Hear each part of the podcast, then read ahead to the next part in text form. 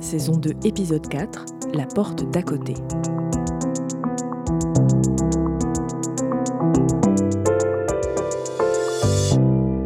Cultiver de toutes petites surfaces en fermage, garder ces très vieilles vignes, travailler à deux malgré une rupture. Voilà quelques exemples à la fois rares et salutaires d'une autre vie agricole bordelaise, un Bordeaux des marges où l'on entre par la porte d'à côté.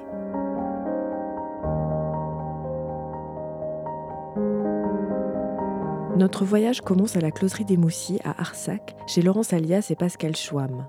Dans un coin de la pièce, le feu crépitait dans l'âtre. Quand j'ai commencé en fait dans le milieu du vin, j'ai commencé par faire des études hein, dans la vigne et le vin et j'ai commencé à, à l'âge de 15 ans. Pascal. Quand j'ai commencé à l'âge de 15 ans, j'étais au milieu de, de- de mecs, de garçons de 15 ans. Donc, euh, et c'était des questions en fait que je me posais pas. Vous ne posiez pas cette question alors que vous étiez entouré d'hommes Ben, j'avais juste envie de faire ça, donc euh, j'ai fait. Je me suis pris des petits scuds, Mhm. même plus que des scuds. Donc c'était des études de quoi à 15 ans? Viticulture, onologie. L'anecdote extraordinaire, c'est qu'à l'époque, hein, donc euh, ça fait déjà une quarantaine d'années de ça, c'est qu'il y avait une formation qui existait en parallèle qui s'appelait EFR, éducation familiale et rurale. Quand je rentrais dans ma classe de Viti Ono, on me disait non, c'est la porte à côté. Ah oui. Dans cette euh, formation-là, éducation familiale et rurale, on apprenait la comptabilité, on apprenait à faire la cuisine, on apprenait à s'occuper des enfants. Donc en fait, on apprenait à être la femme de l'exploitant. Et moi, à chaque fois, enfin au début, après c'est devenu euh, non, mademoiselle Schwamm, vous êtes trompée de porte. Et là vous disiez quoi? Mais non, c'est là que je veux être. Mais ça s'est bien passé. Mais n'empêche que c'était ça. Quoi. Et ça, mhm. le non, c'était de la part des professeurs. C'était pas la part des autres gamins. Parce Mhm, qu'on était tous des gamins. Et les garçons dans la classe, ils vous, vous acceptaient bien ça, Ouais. Oui, c'est Ouais, vrai. ça s'est bien passé. Ouais. D'accord. Ça s'est bien passé, mais, euh, mais parce qu'à un moment donné, il faut juste montrer que c'est ça qu'on a envie de faire. C'est pas un rapport de, de force, c'est juste bah, je suis là et je suis bien et, et je m'ancre là. Mais euh, voilà, tout ça c'est rigolo. Et quand j'ai continué mon cursus scolaire, à chaque fois ça a été ça.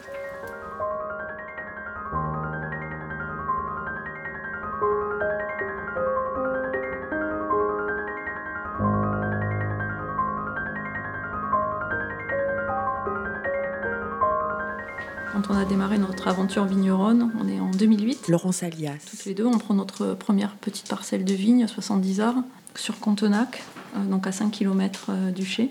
Une très vieille vigne, une vigne euh, qui a résisté au phylloxéra. C'est un voisin, Michel Théron, au Clos du Jogueron, qui avait cette vieille vigne euh, pas mécanisable.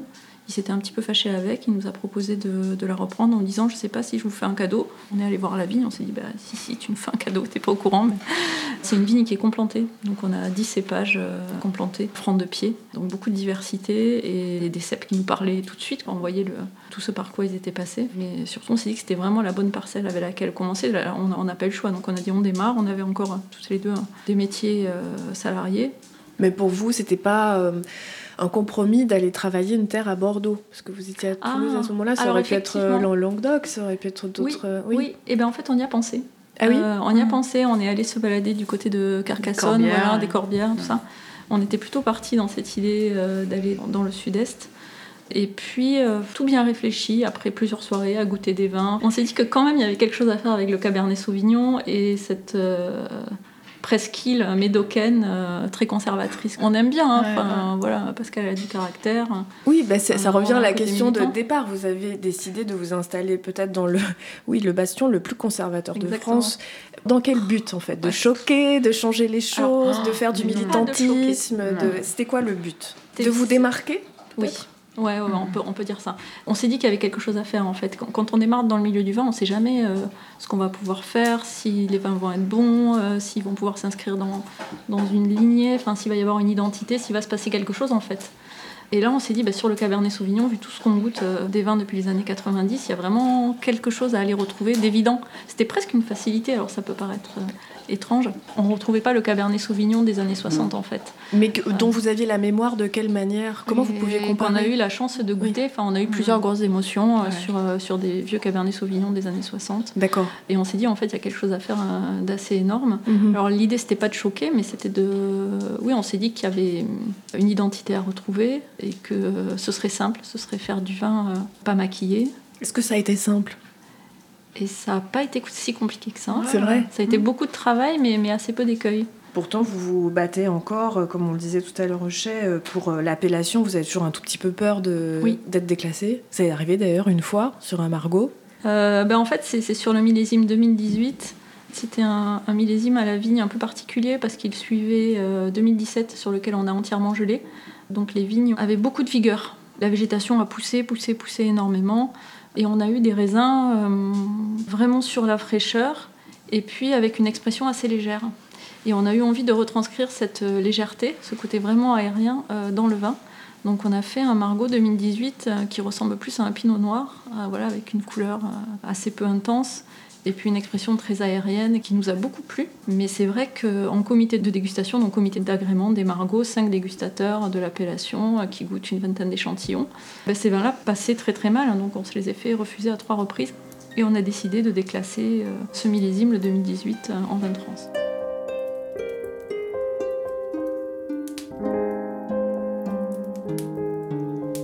Justement, je voulais aborder, vous n'êtes pas obligé de répondre, mais en tout cas, c'est juste parce que moi, ça m'intéresse. Le fait que vous travaillez en couple, est-ce que ça, vous avez déjà subi, euh, je sais pas, des remarques homophobes ou des regards un peu étonnés Dans ce milieu, c'est rarissime. Mm. Il y en a alors qui travaillent réellement en couple de femmes, par exemple, euh, non. Vous êtes les Vraiment, Il y en a très peu. Après, des femmes lesbiennes euh, vigneronnes, là, ça existe vraiment. Mhm. Nous, c'est vrai, quand on a démarré notre aventure, on était en couple. Aujourd'hui, on l'est plus. C'est ça aussi qui est particulier. C'est qu'en en fait, aujourd'hui, on est séparés toutes les deux. On continue encore à travailler ensemble. Donc, ça, c'est encore un truc que personne comprend. Mais vous vivez plus dans la même maison? On vit encore dans la même maison. Ouais, Ah c'est oui, compliqué. c'est compliqué. Et mais pourtant, vous continuez quand même à travailler comme avant et, Oui. et ça n'a pas eu d'impact sur votre euh, production ou euh, la fluidité de vos échanges? Ah bah, il y a toujours un moment où il y a un impact, euh, c'est sûr. Avant, on faisait tout ensemble. Maintenant, on aime bien parfois être, euh, voilà, pas, Mhm. pas forcément toute la journée ensemble. On est toujours, je pense, contente de travailler ensemble. Ça Bon, va. je pense que si on n'était pas content de travailler ensemble, hein, on aurait arrêté, quoi. Ça serait Mm. fini, quoi. Donc.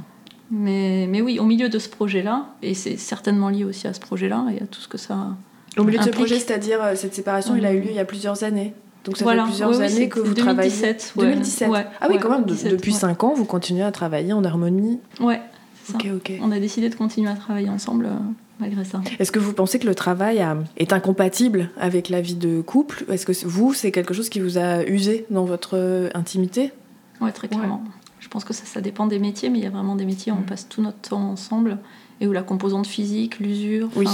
voilà, La fatigue, et, oui. et- et l'adversité aussi, euh, parfois quand on a des, bah, des problèmes euh, à, à gérer. Tout ça, ça fait partie des choses qui usent les, Mm. les couples. hein.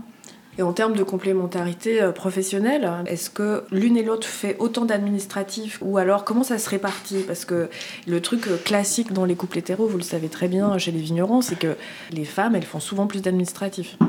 Ouais, je fais la femme parce qu'elle fait l'homme. Non, je plaisante.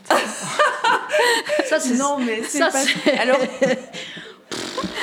c'est petit. ça. non, c'était une petite blague. Ouais, c'était la Non, non, blague, on, a, on a une petite répartition de l'administratif, mais c'est vrai Ouais. que j'y passe plus de temps. On aime bien euh, pouvoir être interchangeable sur les travaux à la vigne, sur les travaux au chai, sur une partie de l'administratif aussi. Après, Oui. on a toutes nos qualités et nos défauts. Ouais, on a des vraies compétences sur certains sujets. Moi, que je suis vraiment pas, incompétente en mécanique, par exemple. Dès qu'il y a un problème mécanique, je suis perdue. Donc, euh, j'appelle Pascal. Et sur certaines parties administratives, euh, t'es moins à l'aise. Ben, déjà, moi, vous mettez un, ordinateur entre les mains, ça va déjà bugger. Quoi. Donc, euh, ça, c'est même pas une compétence, c'est juste un l'ordinateur vous comprend pas. Ouais, exactement, C'est ça. ça, c'est factuel. quoi. bien. Bah, non, ça m'arrange pas tant que ça, en fait, quand même, parce que... Mais après, on a, oui, on a fait des, des- des compétences, et au niveau administratif, on se répartit un peu, un peu les charges, en fait. Enfin, les charges, les charges de travail par rapport à ça.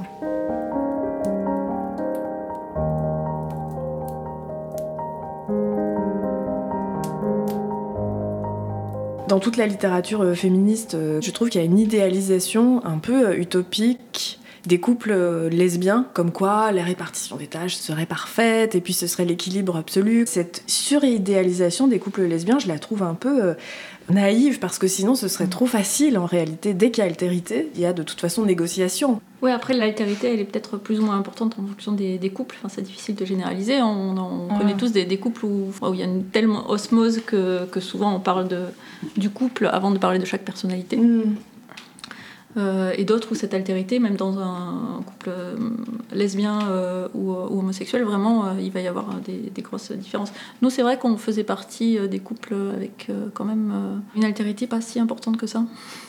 Quelque chose qui a, qui a fait du mal à notre couple, justement, si on peut en parler, ça a été ça. On était toujours associés complètement l'une à l'autre. Oui, c'était Laurence et Pascal. Et à un moment donné, on a un peu perdu nos, mmh. nos personnalités. Quoi. Je pense que ça a contribué. Pourquoi vous avez choisi de continuer au-delà de la rupture, de travailler toujours ensemble? On a toujours été convaincus qu'à toutes les deux, en fait, on, faisait mieux que les deux séparément. Hein. Mm. Ça, c'est sûr. Et à chaque fois qu'on a des décisions à prendre sur les vins, sur euh, plein de sujets, le fait d'en parler toutes les deux euh, nous rassure beaucoup. Ça fait toujours gagner quelque chose. Oui, mais on se connaît, on se connaît bien, quoi, et on sait ce qu'on s'apporte euh, l'une à l'autre. Donc la relation, elle est ce, cette part d'échange hein, et de se dire en fait qu'est-ce qui va le mieux pour faire ça, pour faire ce vin-là, pour faire ça. Et en effet, c'est des vrais échanges. Donc ça, c'est quand même super important. Bien sûr qu'on aurait pu partir avec euh, des parcelles, mais ça aurait été tellement moins rigolo peut-être.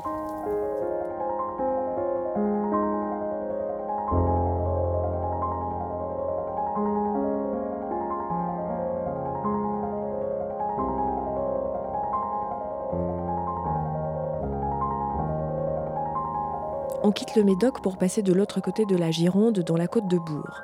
Dans le chai de Valérie Godelu se trouvait la sommelière Margot Brasseur. Margot a elle aussi choisi de pousser la porte d'à côté en faisant le choix radical d'animer à Bordeaux des ateliers en non-mixité.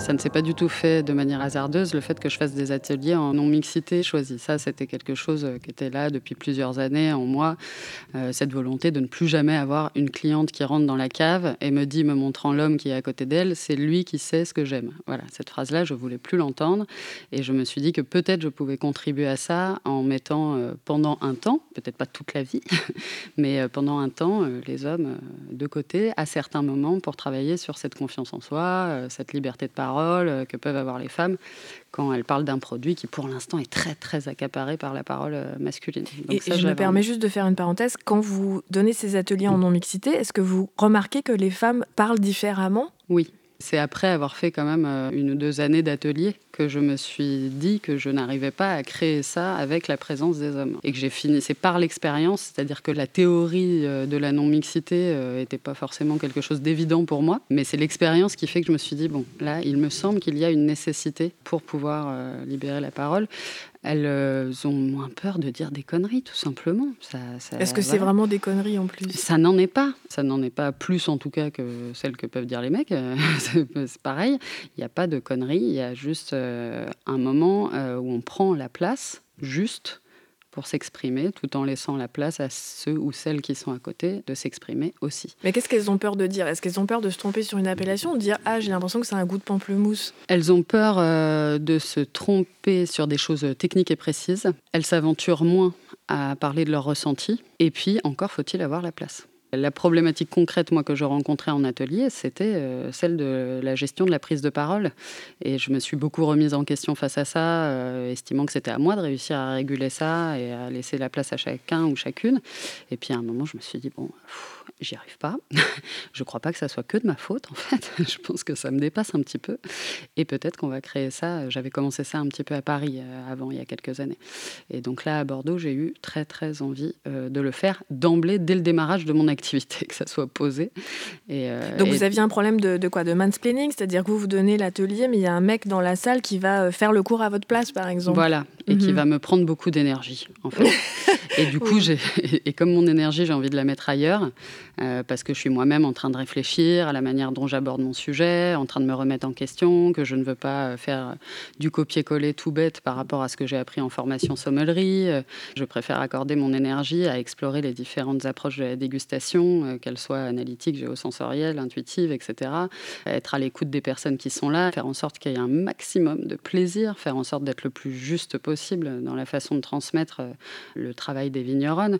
voilà, mon énergie, j'ai envie de la mettre là-dedans. Je n'avais pas à ce moment-là envie de la mettre dans le fait euh, de canaliser certaines oui, énergies. Gérer le, gros lourd. Mais du coup, est-ce que euh, pourquoi vous continuez pas en non mixité Pourquoi vous décidez de revenir à des ateliers en mixité? Parce que je suis une grande utopiste et que j'estime que ce n'est pas une finalité. Donc je retente le coup parce que le but c'est de vivre ensemble. En fait, je n'ai à aucun moment par contre euh, envie euh, de vivre sans une partie de l'humanité. Donc je suis une utopiste, je retente le coup. Et puis si je me rends compte au bout de quelques ateliers que bah, il n'est pas encore temps, et ben on reviendra en arrière. Qu'est-ce qui agace à ce point, d'après vous, euh, Valérie Godelu, l'idée de la non-mixité?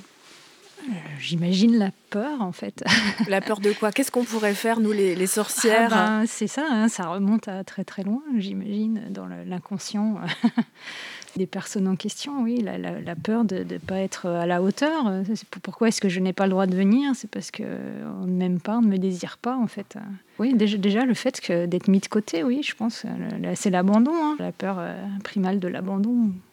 Après, euh, comme Margot, euh, moi, j'ai pas envie de me couper euh, de la partie masculine de l'humanité, qui est, j'emporte aussi une partie en moins de masculinité, forcément, comme tous on porte du masculin et du féminin. Donc, je me sens à l'aise avec ça. Je me sens pas à l'aise avec les comportements, en revanche, qui essaient de nous faire croire qu'on n'est pas capable ou qu'on n'est pas à notre place dans tel ou tel endroit.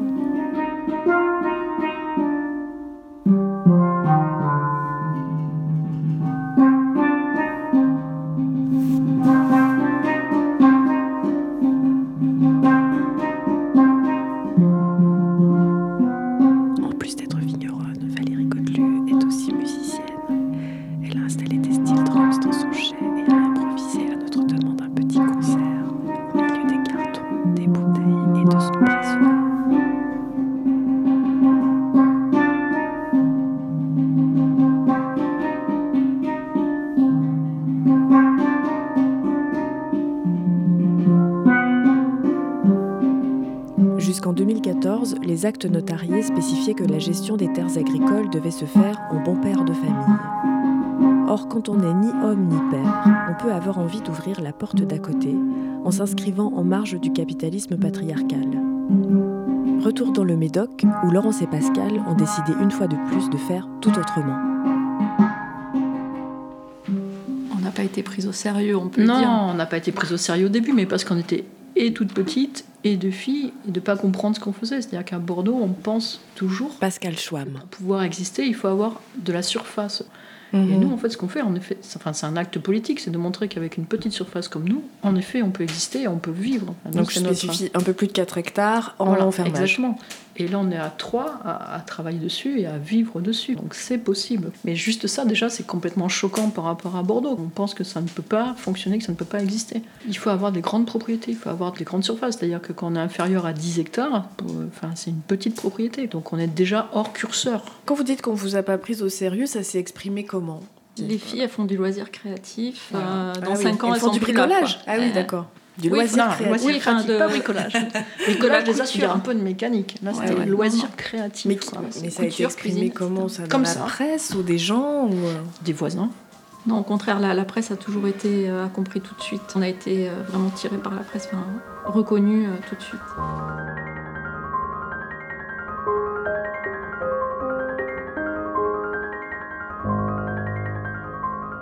Vous avez employé une expression que j'ai trouvée très jolie. Vous avez dit on est propriétaire de rien, sauf de la maison. Donc en fait, vous avez choisi d'être libre et de travailler euh, en fermage. Au-delà de la notion économique, évidemment, parce que j'imagine qu'acquérir des, vignes dans le Médoc, c'est super cher. Donc au-delà de la question économique, euh, quelles sont les motivations profondes d'être propriétaire de rien?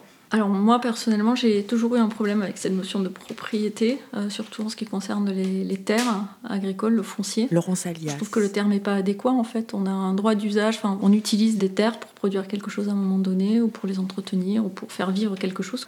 Mais le fait d'en être propriétaire, ça indiquerait qu'on a énormément de droits dessus et qu'on fait un peu ce qu'on veut euh, dessus.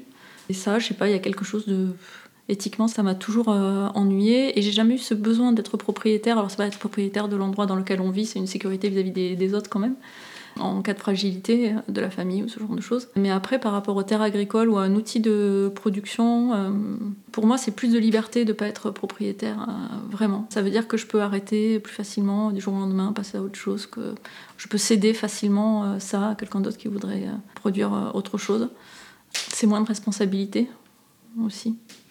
Ce qui vous empêche pas de cultiver cette terre avec beaucoup de respect, de passion et de. On le fait pas avec moins de respect que si on était propriétaire, par contre. Non, on a vraiment cette conscience que, que derrière, il y aura d'autres personnes qui, qui s'occuperont de ces terres-là et qu'il faut vraiment euh, en prendre soin.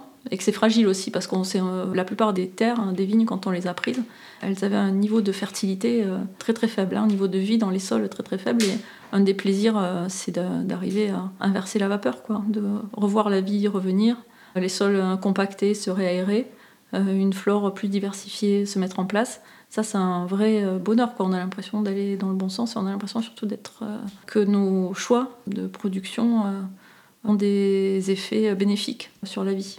Oui, parce que je spécifie que vos premières vignes étaient préphylloxériques et que vous avez eu la chance de pouvoir cultiver des vignes front de pied et de les redynamiser, en tout cas de leur réinsuffler de la vie. Alors il faut dire qu'elles avaient quand même un certain âge. Elles étaient plus que centenaires. Voilà, oui. quelque chose comme 180 ans. On n'a pas leur date de plantation. 180 euh, Ça, c'est extraordinaire. Ah c'est un bonheur. C'est fou d'imaginer que ces vignes, elles ont été plantées un jour, qu'elles n'ont jamais été euh, arrachées. Oui, oui, c'est fou. continuer à être complantées et de se dire, elles ont vu 180 ans de vie viticole. Je ne sais plus, on en parlait hier ou avant-hier. En fait, à un moment donné, elles, ne voyaient pas d'avions passer au-dessus de leur tête. Exactement. elles voient des avions passer au-dessus de leur tête. C'est quand même... Elles ont une vraie histoire, quoi. Donc elles ont vraiment des choses à nous, mm. à nous dire et à nous apporter, ces vignes-là.